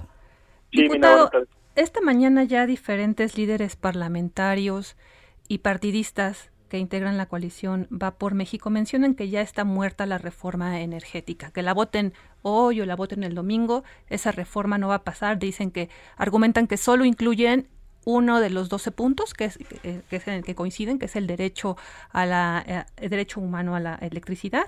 Y también ayer el presidente López Obrador mencionaba que de no prosperar esta reforma, pues él enviaría ya una ley minera. ¿Ya están trazando como la ruta de que esta, de que esta reforma no va a pasar? La ruta nos la trazó la Suprema Corte de Justicia de la Nación. Mira, hay dos formas en que las leyes o las normas sean constitucionales en este país. La primera sí es aprobando una reforma constitucional en el Parlamento, Cámara de Diputados, Senado y luego las 17 legislaturas locales, ¿no? Ese es un, un trazo ordinario. El ordinario. El otro mecanismo es que formulemos legislación secundaria y ahí tenemos la mayoría eh, suficiente para poder sacar adelante las reformas, que vengan acciones de inconstitucionalidad por parte de la oposición. Eso significa que la oposición diga que esas normas son inconstitucionales, que la Suprema Corte de Justicia de la Nación la revise y si la Suprema Corte dice que son constitucionales, entonces ya no va a haber forma en que se amparen en contra de esa legislación secundaria porque la Suprema Corte ya habló. Y yo tengo la confianza en que tenemos ministras y ministros nacionalistas, ministras y ministros liberales, que si votan en consecuencia a lo que resolvieron la semana pasada, pues no vamos a tener ningún problema en tribunales al sacar reforma secundaria. Entonces, Ojalá que sea constitucional. ¿Apuntarán entonces a las leyes secundarias? Si no pasa la reforma constitucional, si ellos insisten en no atender sus propias propuestas, pues por supuesto vamos a ir rápido a la reforma a la ley secundaria. Y bueno, estamos platicando con el diputado federal de Morena, Hamlet Almaguer, con este asunto de la discusión de la reforma eléctrica. Este, y bueno, ya nada más para concluir, ya le- te robo un minuto más. De repente todas estas cuestiones este, legislativas de la Suprema Corte es muy difícil que lo entienda, que lo entienda nuestra gente, que lo entienda nuestro público que nos escucha. Hoy yo te quiero preguntar de manera directa, ¿la aprobación de esta reforma en verdad va a beneficiar a la gente del día a día? ¿Va a beneficiar al, gen- a la- a- al que tiene la pequeña tortillería, al que tiene la fonda, al obrero que paga la luz para que sus hijos puedan estudiar? ¿Realmente esa reforma va a beneficiar a la gente de abajo, que a la gente trabajadora que tiene que pagar el suministro de energía eléctrica? Los transitorios del dictamen, los artículos transitorios, los que vienen al final, establecen que las tarifas tienen que bajar para hogares para el sector agric- agricultura y para el sector social. Y por otro lado, te permiten los paneles solares en una generación hasta de 0.5 megawatts que alcanzan para iluminar 24 horas del día un edificio de cuatro pisos o una tienda departamental. Es decir, todos los pequeños y medianos negocios están protegidos. No van a requerir permiso para colocar sus paneles y los hogares van a tener una tarifa subsidiada, una tarifa social generada también por la aceptación de la energía como un derecho humano. Así es que sí, va a beneficiar a todos los ciudadanos de este país. Oye, y ya nomás para concluir, diputado, es el domingo, no va a haber albazo, no va a haber chamaqueada de que nos reunimos mañana, pasado, en cualquier momento. Queda cerrado para el domingo. No, queda cerrado para el domingo. Nosotros estamos convocados eh, como bancada de Morena a estar en la Ciudad de México el sábado por la noche y de todas formas pues les vamos a informar sobre eh, el desarrollo de este proceso. Me pueden encontrar en Twitter como Hamlet-Almaguer y ahí estamos informando al respecto. Muy bien, pues muchas gracias, diputado Suerte, pues ya lo estamos escuchando y viendo, bueno, qué es lo que sucede el próximo domingo. Por lo pronto, pues a disfrutar estos días o a relajarse, o mejor dicho, a trabajar, porque creo que tienen que revisar 262 páginas interesantes, ¿no? A estudiar, A y estudiar. prepararnos para el debate. Muy, Muy bien. buenas tardes. Un saludo a todo el auditorio de Heraldo. Muchas gracias.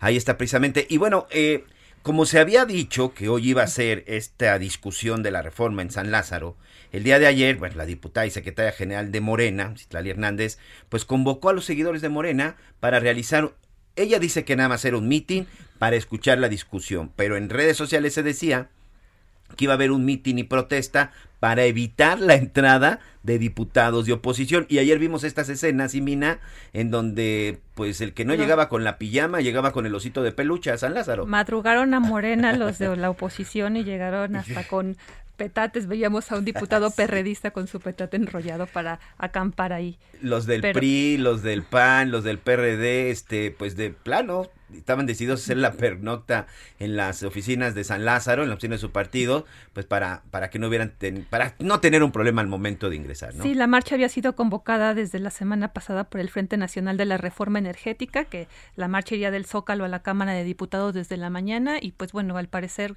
como mencionabas, pues nadie les avisó y están en la Nadie Cámara les avisó y el día de hoy pues ya tenemos ahí problemitas en Congreso de la Unión.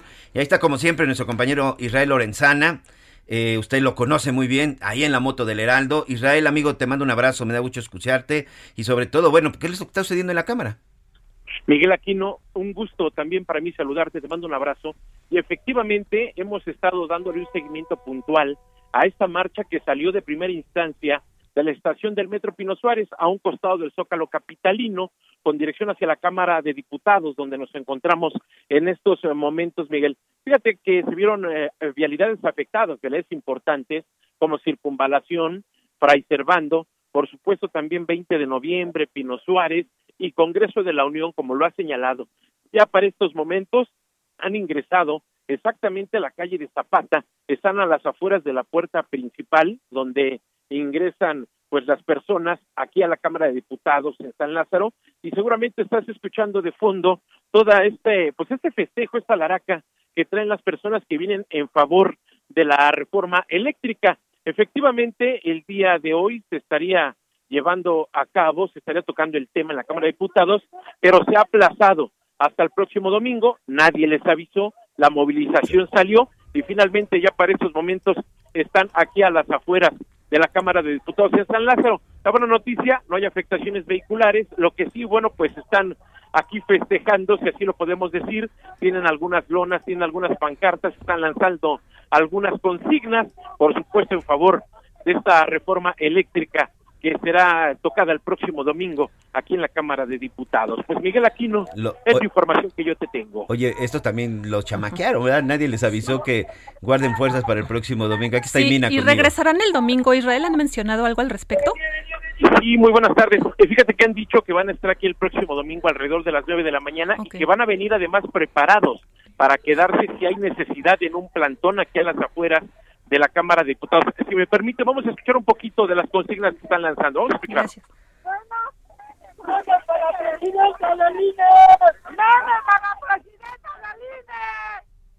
Bueno, pues es parte de las consignas que están Creo, lanzando. Son creo que se, alrededor creo que de se equivocaron de 50 personas. protesta, amigo. ¿Decían algo del INE? Sí, están aquí lanzando algunas consignas. Vamos, voy a acercarme un poco más. A ver, señora, grítale ahí, ¿qué, qué está pidiendo? ¿A quién? A lo del INE. A lo del INE que, pues que ya, que no sean ratas, porque vamos, estamos preparando ya su venenito para las ratotas, entonces mejor que le bajen. ¿Qué van a hacer el próximo domingo? Este, vamos a estar aquí para de pedirles, pedi- pre- pedirles a esos diputados que, pues, que le echen ganas, porque son mexicanos. Son solamente un mexicano. pues, Oiga, hoy les avisaron que no iba a haber sesión. Este, parece que nos, nos habían dicho que sí, que no, pero nosotros nos tuvimos que venir. Yo vengo del Estado de México, en representación de, de mucha gente. Muy bien. ¿Su nombre?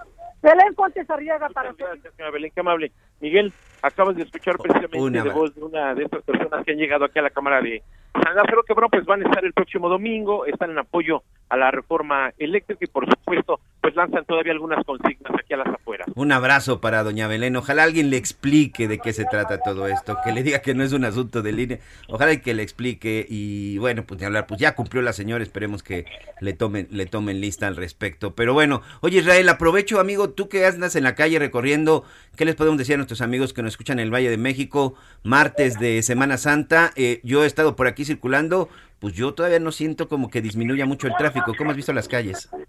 Fíjate que tienes mucha razón, Miguel. Hay todavía una afluencia importante de vehículos en vialidades como pues Paseo de la Reforma, el propio Congreso de la Unión, Fray Servando, la Calzada General Ignacio Zaragoza, más hacia el norte, el circuito interior, la vía Morelos, la propia autopista, la Avenida de los Insurgentes, la México Pachuca. Sí hay una importante afluencia vehicular todavía.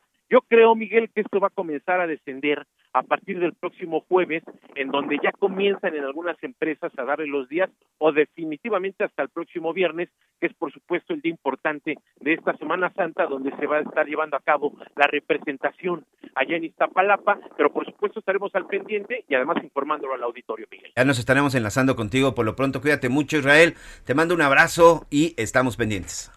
Muchísimas gracias, un abrazo para ambos y seguimos al tanto. Muchas gracias. Bueno, pues ahí está, ahí está parte de Israel Lorenzana, muchos años trabajando, compañeros de calle, trabajando juntos, este, y ahí sigue, ahí sigue muy, muy, muy activo y eso me da gusto. Oye, rápidamente, eh, déjenme leerles un comunicado que nos acaba de enviar la Fiscalía General de la República. Es un, es un comunicado interesante. Es parte de esta investigación que se ha estado llevando a cabo en contra de, pues en contra de algunos servidores públicos, en contra de eh, funcionarios actualmente de la, de pues de este, de este, de este gobierno, este IMINA, eh, porque es una investigación que inicia en el 2019 con este asunto acerca de la seguridad alimentaria, en donde pues ya uno de los eh, presuntos responsables, uno de los investigados, pues se le está sancionando, o mejor dicho, se le está vinculando a proceso, aparentemente ahí por un desvío de recursos que rebasan los eh, 100 millones de pesos. Rápidamente, la Fiscalía a través de la Fiscalía General de la República, a través de la Fiscalía en materia de delincuencia organizada, obtuvo vinculación a proceso en contra de un ex servidor público del organi- organismo denominado Segalmex, Seguridad Alimentaria Mexicana, por su probable responsabilidad en el delito de uso ilícito de atribuciones y facultades.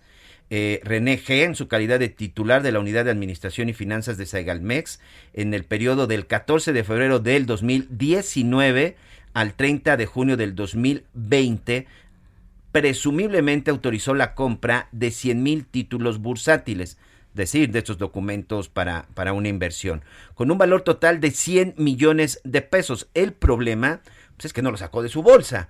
El problema es que no lo sacó de su cuenta, sino son recursos provenientes precisamente del patrimonio de Segalmex. Cuando de repente escuchamos que un funcionario de este nivel, un funcionario de este perfil, sobre todo un funcionario que está en esta administración, que una de sus banderas ha sido eh, castigar la corrupción, dice uno muy bien, pero tú te imaginas en dónde está ese funcionario por el tipo de delito, pues pensarías que está en la cárcel. ¿No? Sí, bueno, y sobre todo cuando tenemos la bandera de la, de la lucha contra la corrupción, ¿no? Así es. De- por parte de nuestras autoridades federales. Este, pues no, pues no es así. No es así. El 6 de abril, en audiencia inicial, la defensa solicitó se resolviera la situación jurídica eh, del imputado y bueno, el juez de la causa ya dictó vinculación a proceso por el delito mencionado y concedió un plazo de seis meses para que concluya la investigación y las siguientes medidas cautelares. Debe ir a firmar quincenalmente ante, la, ante el juzgado, tiene prohibido salir de la Ciudad de México y zona metropolitana y tiene prohibido acercarse a los testigos y sobre todo tuvo que dejar una fianza. ¿Qué significa? Que está libre que este funcionario de Segalmex, acusado, vinculado a proceso, aparentemente de haber tomado 100 millones de pesos de los fondos de Segalmex, de los fondos de gobierno, de los fondos que se obtienen por el pago de, yo sigo insistiendo mucho por el pago de impuestos de la gente que trabaja, que trabajamos en este país honradamente, el señor está libre. El señor está libre. ¿Y por qué está libre? Eh, no soy experto en las cuestiones de leyes, en las cuestiones legales. Simplemente está libre porque el delito que cometió no es un delito grave en este país. Sí, no está considerado en el catálogo de los delitos que ameritan prisión preventiva oficiosa. Entonces, él entrega las garantías de que se presentará. Y bueno, eso, según nuestras leyes, nuestro código penal, pues amerita que enfrente el proceso en libertad. Así, y, y- y- y, insisto, mi, mi- lo que de repente uno no entiende es cómo este tipo de, de delitos, bueno, si los diputados han decidido que estos delitos no son graves y que cualquier funcionario puede tomar 100 millones de pesos de cualquier dependencia y invertirlos y meterlos a la bolsa y obtener una ganancia, y si eso ellos consideran que no es grave, bueno, pues esos motivos deben de tener, pero lo que uno no entiende es de repente por qué sí existe eh, esta bandera y estos dichos acerca de la acerca del combate a la corrupción y de cero impunidad y vemos este tipo de cosas. Bien porque se está investigando bien por la Fiscalía General de la República pero desde un punto de vista muy personal mal que este tipo de delitos no sean considerados como graves oye ya que estamos en temas de corruptos y ya que estamos en temas de presuntos delincuentes y sobre todo estos de cuello blanco ayer comentábamos acerca de este acuerdo eh, reparatorio que estaba buscando la defensa de Emilio Lozoya con la Fiscalía General de la República, en donde él ofrecía alrededor de 10 millones de dólares para, pues para reparar el daño y aceptar toda responsabilidad. Pues en la audiencia de ayer y en la audiencia de hoy, Petróleos Mexicanos le dijo no. No me interesa ese acuerdo. Y, y esto tiene que ver porque el presidente de la República, Andrés Manuel López Obrador, sí le dijo a, Petróleos Mexicanos en la Fiscalía, oye, después de todo, se la vas a poner muy fácil y muy barata a Emilio Lozoya, y él incluso pues dijo que no estaba de acuerdo con ese, con ese, con esa propuesta. Sí, hoy estaba también programada una audiencia con el exdirector de Pemex. Esta sería por el caso Odebrecht y aquí se preveía que se definiría la suspensión condicional y con, con esto su eventual salida del reclusorio norte. Recordemos que, por el caso Odebrecht enfrenta cargos por lavado de, di- de dinero y asociación delictuosa y es el único de- delito que lo, que lo mantiene en prisión porque recordemos que por el caso agronitrogenados un juez ya le concedió libertad provisional desde enero pasado. Sí, y bueno, ¿por qué finalmente no le está aceptando el presidente? Porque el presidente no solamente se trata de un acuerdo de reparación del daño. Tú dijiste que había gente más involucrada, queremos datos, queremos en verdad la información. Recordemos que en un documento de más de 60 páginas, el señor Emilio Lozoya, bueno, mencionó a todo mundo, entre ellos Ricardo Anaya, muchos funcionarios, ex senadores, ex diputados del PAN, gente de Petróleos Mexicanos, gente de Hacienda, en donde decía que estaban involucrados en los sobornos para la aprobación de la reforma energética. ¿Cuál ha sido el problema? Que no ha podido comprobar absolutamente ninguno de sus dichos. Vamos rápidamente a una pausa, pero regresamos con más en las noticias con Javier Alatorre.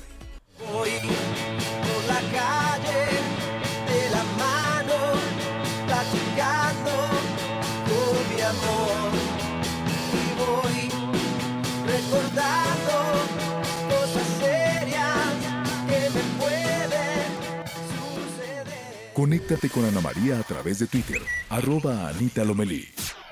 Sigue con nosotros. Volvemos con más noticias. Antes que los demás. Heraldo Radio. La HCL se comparte, se ve y ahora también se escucha. Todavía hay más información. Continuamos. Lo mejor de México está en Soriana. Lleva el plátano a 14.80 el kilo. Sí, plátano a solo 14.80 el kilo. Y la papaya a 23.80 el kilo. Sí, papaya a solo 23.80 el kilo. Martes y miércoles del campo de Soriana. Solo 12 y 13 de abril. Aplican restricciones. Válido en Hiper y Super.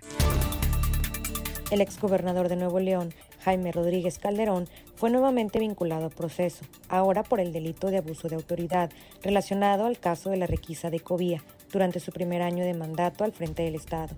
Un juez de control decidió vincular a proceso al Bronco por haber confiscado bienes de un particular sin indemnización, refiriéndose a la requisa de la ecovía que pertenecía al empresario del transporte Belardo Martínez. El exgobernador se encuentra recluido en el penal 2 de Apodaca, vinculado a proceso pero por un delito electoral, el desviar recursos públicos para obtener las firmas necesarias para su candidatura independiente a la República en 2018.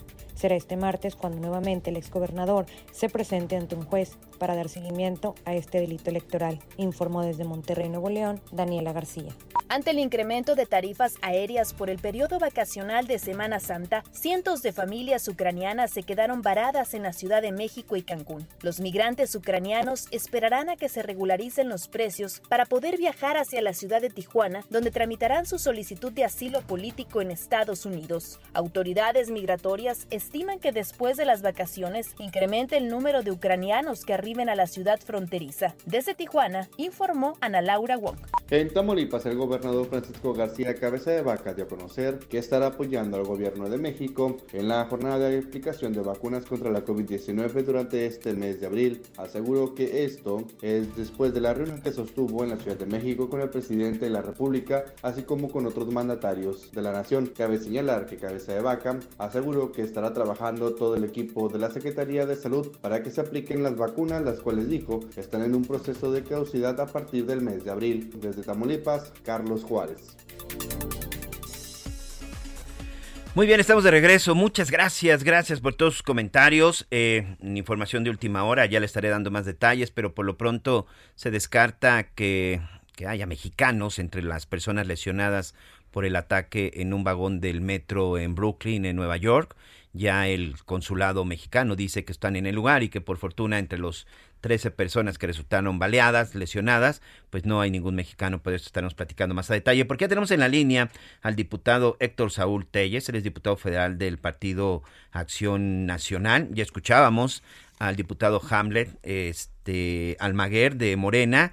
Y bueno, eh, primero que nada, eh, diputado, muchas gracias por este tiempo en las noticias con Javier Alatorre. Eh, pues parece que de la nada y sobre todo después de que estaban dispuestos a la pernocta en la Cámara de Diputados, pues son sorprendidos en un movimiento que seguimos sin entender. Ahorita le voy a decir qué fue lo que dijo el diputado de Morena, pero desde el punto de vista la bancada del PAN, ¿cómo recibieron esta noticia?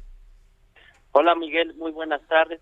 Pues muy lamentable, Miguel, este tipo de actitudes autoritarias por parte del grupo mayoritario de Morena y sus aliados como son el Verde y el PT. Sabemos perfectamente y respetamos obviamente el reglamento y el uso de su mayoría que tienen en este momento, pero fue inesperado, completamente un albazo. Estábamos plenamente preparados para dar un debate de frente y de cara a los mexicanos, de cara a la nación, para explicarles precisamente que la reforma que propone el presidente López Obrador, la ley Bartlett, la ley apagón que están proponiendo, es completamente nociva para todos los mexicanos porque los lastima en su bolsillo. Seguramente comenzaremos a ver después de esta reforma aumentos en las tarifas de la luz, el uso de, de energías contaminantes y obviamente eh, esta monopolización por parte de la CFE en la generación y suministro de energía, evitando la competitividad desde el punto de vista eh, muy personal y, y, me imagino que de, del PAN, de tu bancada, ustedes ven en esta reforma que precisamente va a ser todo eso, porque la pregunta se la hacía directa al diputado Almaguer, de que bueno, para la gente que no entiende a lo mejor de cuestiones ni puntos legislativos, ¿conviene o no conviene la reforma? Ellos dicen, la gente que menos tiene no va a pagar, este, los, los negocios van a estar protegidos, se va a estar este, impulsando la la energía a través de paneles solares, es decir, da un discurso o da un punto de vista completamente diferente. ¿Por qué existen esas diferencias, este diputado? Sobre todo porque la gente, la gente la que debe de entender qué es lo que va, se va a discutir. ¿Por qué esas diferencias? Alguien está mintiendo. Claro, lo dices perfecto. Es una mentira, es un falso discurso. Están eh, arropándose en el falso discurso del nacionalismo, en un falso discurso del patriotismo, en un falso discurso de la soberanía nacional.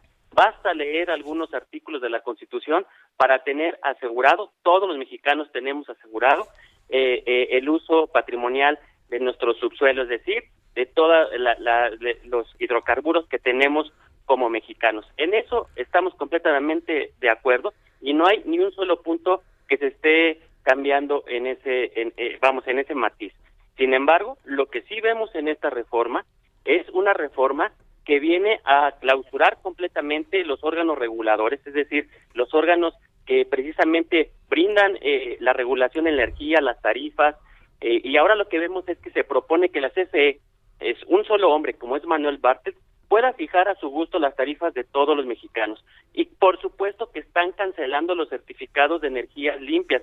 Esto que obliga a CFE a generar también energías menos contaminantes, a utilizar menos el combustorio, a utilizar menos el carbón y utilizarle y apostarle hacia el futuro utilizando energías eh, eh, renovables como puede ser el sol, eh, eh, el aire. Y quiero decirte, Miguel, que estos son recursos completamente gratuitos. Gratuitos, claro. Exacto. Entonces, es una mentira lo que dice Morena. Obviamente le apuestan a seguir utilizando este tipo de energías que cuestan mucho para los mexicanos, como es la, extrac- la extracción del petróleo, eh, eh, eh, hacer su refinación para el combustorio, la utilización de carbón. Eso son cosas que ya son del pensamiento del siglo pasado y seguimos atorados en ese pensamiento anquilosado que sale de Morena. Y obviamente esto, lo que quiero explicarle a todos eh, nuestros oyentes es que nos cuesta más caro ese tipo de energías para utilizarlas y generar luz. Si nosotros le apostamos eh, progresivamente a cambiar ese tipo de energías y utilizar la luz del sol y el aire, completamente les decimos con toda claridad que los recibos de luz llegarán con menor cargo a los bolsillos de los mexicanos. Por está conmigo aquí en la cabina de entonces con Javier La Torre y Mina Velázquez. Diputado, buena tarde. Oiga, hace mucho que no veíamos tan articulada a la oposición en, en esta alianza de Va por México. ¿Van a llegar en bloque hasta el domingo con esta misma postura de rechazar la reforma energética? Porque el diputado Almaguer mencionaba que les habían dado tiempo para que revisaran este, este, este desglose, este dictamen. ¿Llegarán en bloque? Nosotros vamos a llegar en bloque, algunos desde el día viernes, Mina, porque no no creemos en las en las garantías que está ofreciendo el presidente eh, de la Cámara de Diputados de extracción morenista, no creemos eh, eh, en la en las garantías que nos dan para que haya libre acceso para los diputados y lleguemos el día domingo, porque conocemos sus artimañas y conocemos eh, la, la serie de conductas que realizan. Vamos a llegar algunos desde el viernes, eh, eh, seguramente mis compañeros que vienen del interior de la República, los que estamos en la Ciudad de México llegaremos el sábado y vamos a pernoctar y nos vamos a asegurar de que el día domingo eh, todos tengan el acceso. Es decir, nosotros no vamos a creer en estas garantías que nos brindan y tampoco creemos, como bien mencionas, Mina, que estos días lo den para que se dé a conocer a la ciudadanía y a la opinión pública el dictamen que se No. está discutiendo. No, Por eh. supuesto que lo único que hace Morena en este momento es ganar tiempo y presionar, como están acostumbrados, seguramente algunos diputados, pero les quiero decir que en la oposición, desde el PAN, estamos plenamente seguros y no nos vamos a mover de esta contradicción, de esta votación en contra de esta reforma, porque creemos firmemente que sí lastima a todas las familias mexicanas. No, es que eh, este tiempo que dice el diputado Morena que, que están solicitando, que eh, solicitaron ayer para y que se fuera el domingo, estos cuatro o cinco días, es para que la oposición revise un documento de 62 páginas del 9 de las 12 propuestas que precisamente está integrando la oposición. Dicen que por eso solicitaron este tiempo, que porque hace unos días apenas se anexaron nueve de estos 12 puntos propuestos por, por la oposición y que muchos de los diputados eh, pues que no lo han podido revisar. ¿Esto es cierto? Es una simulación completamente, Miguel. Nosotros conocemos perfectamente el dictamen, conocemos las propuestas y la reserva que presentaron en tribuna. Es, es, es una simulación completamente. Agregan algunos puntos que quiero decirlo muy claro, Miguel. Apenas y son los bullets de algunas de nuestras propuestas que nosotros vamos a desarrollar plenamente en una iniciativa completa después de rechazar esta reforma nociva que propone eh, el presidente y Bartlett. Es decir, que no vamos a caer en ese falso discurso. El corazón tóxico que tiene esta reforma sigue vivo, que es la utilización de energías contaminantes, que no se asegure que las tarifas sean más bajas para las personas, que haya una monopolización por parte de la CFE, que se cancelen todos los contratos de energías limpias que se han otorgado en los últimos años, lo cual acarrearía por lo menos 600 mil millones de pesos en indemnizaciones. Esto es un fobaproa eléctrico el que quieren proponer. Y ese corazón tóxico de esta reforma sigue vivo y es por eso que no creemos en esta simulación de inclusión, porque obviamente lo más tóxico de esta reforma sigue presente en el dictamen. Estamos platicando con el diputado federal por el PAN, Héctor Saúl Telles, y ya nada más te robo un minuto para preguntarte lo siguiente. ¿Existe la confianza de que en estos cuatro o cinco días, probablemente en tu bancada, bueno, tienen claro lo que, lo que están haciendo, pero por ejemplo, eh, lo comentamos hace unos minutos, hace pues hace todavía unos días era una incertidumbre cómo iba a votar el PRI, todavía era una incertidumbre de qué era lo que iba a suceder. Este, muchos incluso ya cuando vieron que llegaron ayer con sus maletas, sus pijamas, pues ya entendieron que sí estaban listos y que había una incertidumbre. En estos cuatro o cinco días que tenemos de aquí al domingo, este, ¿crees que podría cambiar algo de eh, algún otro partido? ¿Creen que en algún momento sí logren que en estos días fracturen esta oposición que por primera vez tenemos que decirlo, este diputado, por primera vez se ve ahora sí una oposición unida y franca para, eh, pues para enfrentar directamente una propuesta eh, que lleva, pues normalmente todo el apoyo del presidente y de Morena. Lo van a intentar estoy seguro que estos, estos días fue comprar tiempo aire para tratar de convencer a algún diputado de la oposición. Yo te puedo decir, Miguel, con toda certeza que creemos firmemente en nuestros aliados, creemos firmemente en lo que estamos haciendo y estoy seguro que la oposición va a salir firme, unida, para dar eh, un claro mensaje a la ciudadanía de que esa reforma es completamente nociva y vamos a preparar nuestra propuesta alterna terminando y desechando esta propuesta nociva para que conozcan los mexicanos la iniciativa que merece México, para que las familias tengan tarifas más bajas, se utilicen energías limpias, se haya autonomía de los órganos reguladores y se dé certeza a la inversión y la libre competencia.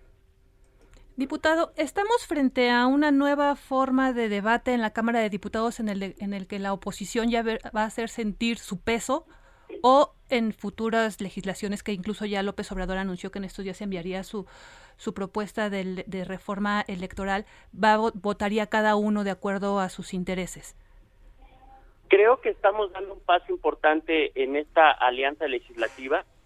Sin embargo, tenemos que ser también conscientes de que las reformas eh, de leyes secundarias será difícil seguramente detenerlas porque con una mayoría simple la puede aprobar Morena junto con sus aliados como son el Verde y el PT. Pero estamos firmes y claros que al menos lo que logró la ciudadanía el pasado 6 de junio fue detener los abusos en los cambios constitucionales. Sí, ya no tienen esta esta mayoría absoluta. Diputado Héctor Saúl Telles, diputado federal del PAN, eh, muchas gracias y pues ya lo estaremos eh, viendo y escuchando el domingo y muy pendientes de lo que suceda en estos días en la Cámara de Diputados. Gracias y suerte. Al contrario, un saludo a todo su auditorio. Muchas gracias. Muchas, muchas gracias. Esta parte es importante, amigos, de lo que dice el diputado al final, lo que logró la, la gente el 6 de junio del 2021, porque, en efecto, los aliados de Morena, eh, Morena junto con sus aliados, mejor dicho, hoy cuentan solo con 278 diputados de 500. Para que se pueda cambiar uh, la constitución mexicana, se necesita una mayoría absoluta y que ésta representa 344 votos. Es decir, para que Morena y sus aliados puedan lograr este cambio, necesitan 56 votos más, que muchos se pensaba que podían salir en determinado momento del, del PRI. Sin embargo, bueno, pues parece que no es así. Aquí lo importante es ver que 56 diputados digo, en caso de, del apoyo de la, de la, oposición, que 56 diputados del PRI, del PAN, del PRD o del Movimiento Ciudadano, pues no se echen para atrás. No, el PRD y Movimiento Ciudadano creo que no le alcanza. Este, pero bueno, básicamente la, la, carta estaría entre el PRI y el PAN. El PAN creo que han sido muy claros, e insisto, con el PRI era con el que existían muchas dudas. Por eso es esta discusión, amigos, para tratar de entender un poquito los procesos legislativos. Aunque Morena y los aliados tienen más de 250 diputados, que se supondría que sería una mayoría relativa, esto es decir, este más de más de más de lo, la mitad de 500, no, hoy tienen 278, pero necesitan 344. No sé si medio me confundí. es, que esa es la importancia de los contrapesos en el poder legislativo. 334, perdón. Morena, como mencionabas, tiene seten- yo tengo 333 votos, solo se tendría Ok. 200, se- la mayoría, perdón, la mayoría absoluta se requiere con 333 votos. Morena solo tiene 270, le faltaban 53 que pues no los alcanzó. Sí. Eh, según lo que narran los cronistas de la Cámara de Diputados, le, de le apostaba cifras, sí. le apostaba a que pues faltaran los legisladores y entonces Morena pudiera hacer el quórum y pasar las reformas constitucionales. Cuando llegan ayer, pues ya listos para acampar, y ya nos lo decía hace unos momentos el diputado panista Héctor Saúl Telles, que van a llegar desde el viernes, justo por eso, para que no los madruguen No los vayan a chamaquear como hoy. y puedan ellos hacer formar parte de este quórum necesario para aprobar las reformas constitucionales. Bueno. Ya veremos, creo que aún falta mucho. No, bueno, todavía falta mucho y por supuesto que lo estaremos platicando aquí en los diferentes espacios de Heraldo, Heraldo Radio. Vamos rápidamente hasta Nuevo León. Vamos hasta la zona de la Sultana del Norte, Daniela García, nuestra compañera corresponsal de El Heraldo Radio, porque bueno, también en medio de toda esta eh, pues de toda esta avalancha de información, está un asunto que ahí continúa pendiente y un asunto que, créamelo, eh, en algunos sectores y en muchas partes del país sigue siendo un tema, que es la detención de Jaime Rodríguez Calderón el Bronco. Se esperaba que en estos días, bueno, pues pudiera, pudiera, pudiera obtener por ahí algún beneficio. Hace unos días estuvo en el hospital, hace unos días salió del penal de Apodaca, pero bueno, pues continúa todo esto. ¿Qué es lo que ha sucedido? Y sobre todo, bueno, pues ahora resulta que lo están vinculando a otro proceso. Daniela García nos tiene toda la información. Eh, Daniela, me da mucho gusto saludarte, bienvenida. Igualmente, muy buenas tardes. Pues sí, como bien mencionas, eh, hay algunas actualizaciones en el caso del el Bronco Jaime Rodríguez Calderón, el exgobernador de Nuevo León. Hoy estaba programada una audiencia a las nueve de la mañana, sin embargo, pues el juez federal a cargo de esta misma decidió diferirla para el próximo lunes 18 de abril. El juez, bueno, pues alegó que no tiene estudio del expediente del exmandatario, ya que acaba de recibirlo, y pidió más tiempo para analizar el caso. Eh, será pues entonces hasta la próxima semana cuando estén avanzando con este esta investigación. Eh, estamos hablando específicamente en esta audiencia del caso de las broncofirmas. Es un delito electoral cuando el exgobernador hizo uso de recursos y tiempo de la administración estatal para obtener firmas para su candidatura independiente a la presidencia en los comicios del 2018. En esta audiencia se deberá definir también si se revoca o se ratifica la vinculación a proceso que tiene al exmandatario desde hace aproximadamente eh, cuatro semanas recluido en el penal 2 de Apodaca por este delito. Pues bueno, se mantiene recluido en el penal 2 de Apodaca, donde se encuentra desde el pasado 15 de abril, pero también anoche pues sí fue vinculado a proceso, pero por otro delito, por el delito de abuso de autoridad, esto relacionado al caso de la requisa de Covía durante su primer año de mandato al frente del Estado. La audiencia de ayer duró pues casi 12 horas, un juez de control decidió vincular a proceso al Bronco por haber confiscado bienes de un particular sin indemnización, refiriéndose a la requisa de la ecovía que pertenecía al empresario del transporte Abelardo Martínez de transporte tecnoecológico. Se alegó que al haber sido una orden directa del exgobernador, se le considera el responsable del daño al concesionario que interpuso la denuncia en el 2020 ante la Fiscalía Estatal Anticorrupción.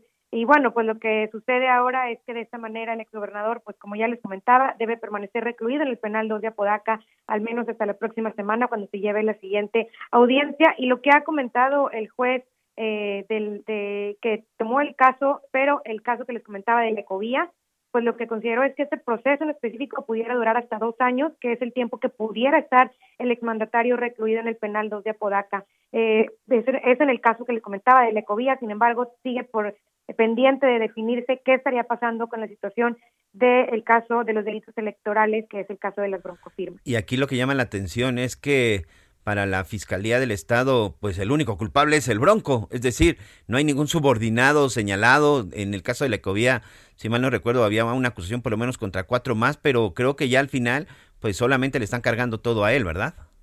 Sí, desistieron, desistieron de las acusaciones en contra de otros tres exfuncionarios. Estamos hablando del secretario de Desarrollo Sustentable, del ex titular de la Agencia Estatal de Transporte y del eh, Servicio de Metro Rey. Sin embargo, se desistió el día de ayer por parte de la Fiscalía Anticorrupción en el caso de estos tres exfuncionarios, pero ha trascendido, les, les comento, ha trascendido que estarían ellos incluso siendo testigos en el caso, hubieran ellos llegado a un acuerdo con la Fiscalía para ser parte de, de las, eh, pues, las acusaciones en contra del exgobernador, al menos es la información que tenemos en este momento. Criterio de oportunidad, salvo el pellejo y entierro a mi jefe. Bueno, pues ahí está lo que sucede normalmente en estas cuestiones de políticos corruptos. Muchas gracias, Dani.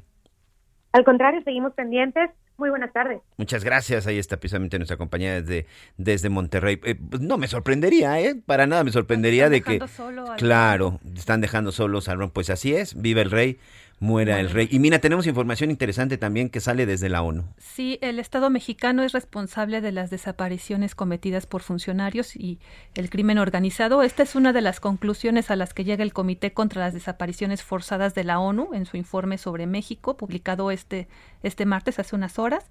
Señala también que la delincuencia organizada es el principal perpetrador de las desapariciones, con diversos grados de participación y omisión de servidores públicos.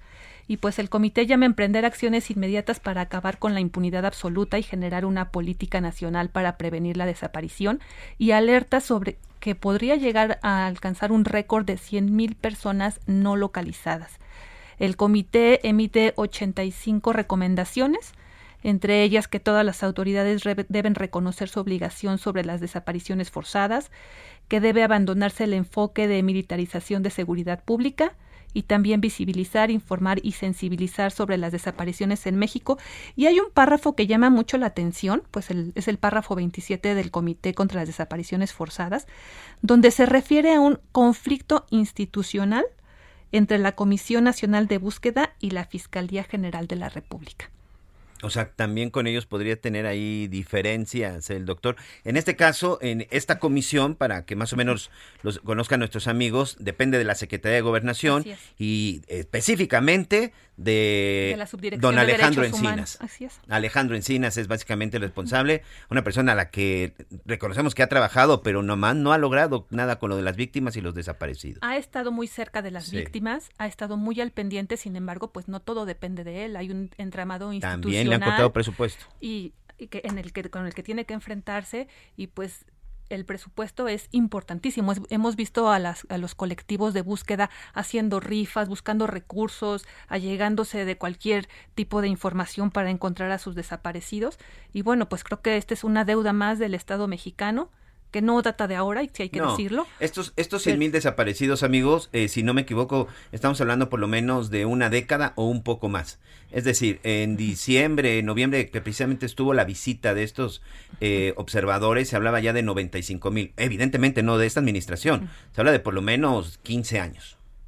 15 años que se empezaron a tener ya los registros, datos, porque desde antes había desapariciones, sin embargo, no teníamos un- un- una estructura para contabilizarlos. Entonces, hay que ver cómo el, el Estado mexicano emitió un comunicado en el que men- menciona que sí colaboró con, con, el, con, con el comité, pero bueno, pues creo que faltan muchas respuestas aún. Sí, faltan muchas respuestas y, y por supuesto esto está saliendo desde eh, la Organización de las Naciones Unidas. Es una investigación que hacen observadores internacionales.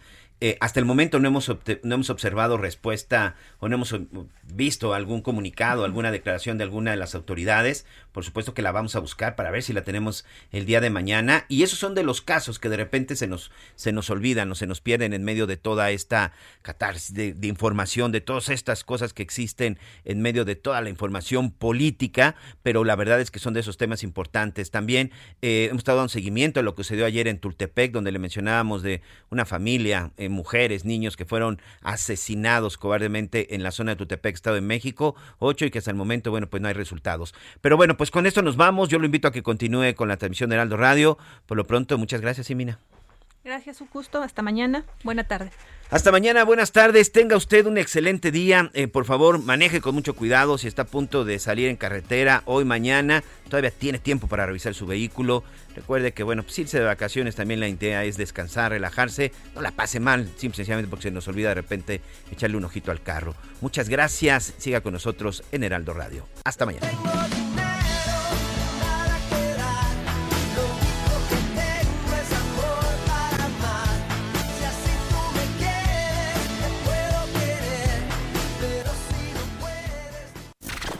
Gracias por acompañarnos en Las Noticias con Javier Alatorre. Ahora sí ya estás muy bien informado.